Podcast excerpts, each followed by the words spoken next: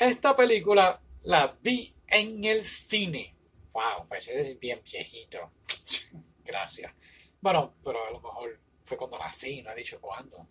El detalle es que la vi y pensé que había sido en el 2003 y estaba bien emocionado de que, ay, 2023 puedo decir que hace 20 años y no, fue en actually en el 2000 y entonces pues, ajá, estoy atrasado, no tenía podcast ni nada, así que no podía esperar 20 años más para hablar de esta película, pero aproveché que Michelle Yeoh ganó el Oscar de Mejor Actriz y pues dije, ¿por qué no hablar de esta película? Hablamos de todo, Everything Everywhere All at Once, yeah. ¿Se te olvidó decirlo en español? Sí, un poco. Ya se le está olvidando el inglés. No en español, lo que sea, lo que sea.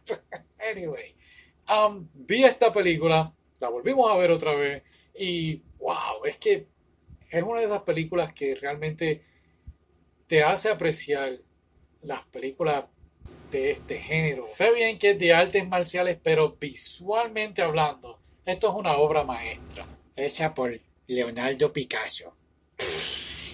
en fin, Cuenta con un sólido reparto, personajes memorables que se guían por sus propias motivaciones y creencias y está protagonizada por Sean Yufat, Michelle Yeoh y Sansi G. Michelle Yeoh la estoy viendo desde Tomorrow Never Dies, que es una de las películas de James Bond con Pierce Bronson. Fue mi primer crush asiático, por decirlo así. Interesante. Hasta que vi entonces a Sansi G, dije, Michelle Wu.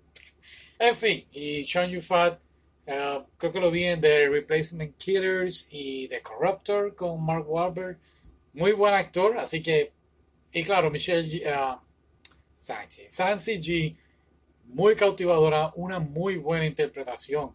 La película trata del personaje de Sean Yufat, tiene esta espada y entonces viene el personaje de Sansi G roba la espada y él se queda sorprendido de la manera que ella robó la espada y él decide entonces entrenarla para que ella sea su aprendiz, pero a la misma vez ella es como esta mujer feminista con mente liberal de aquella época y pues no, no quiero ser tu pupila, yo soy yo y yo no te necesito y entonces pues está este pequeño roce en, esos dos personajes. El personaje de Michelle Yeoh es quien trata también de atraparla y tienen una increíble escena de acción que realmente parece un baile mezclado con artes marciales y una increíble coreografía que te hace apreciar un montón esta película.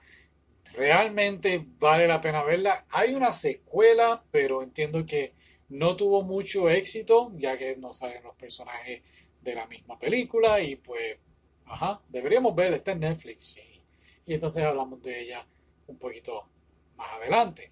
Ah, acrobacia increíble. Claro, hay dos o tres alambres que se usan porque obviamente nadie puede volar, pero vamos, si viste Star Wars y creíste todo lo que pasaba en Star Wars, pues entonces puedes creer todo lo que está ocurriendo aquí, que no ocurre mucho, vamos, así que nada, las escenas de lucha, como dije, son bien emocionantes, poéticas, se mueven al aire así, una fluidez increíble, bien elegante, y es una de esas películas que vale la pena verla, tienes que verla para decir, wow, la vi, realmente esto fue algo que cambió el como vemos las películas hoy en día.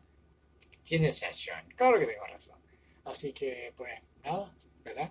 ¿Eso sería todo? Sí. Gracias. Bye. Bye.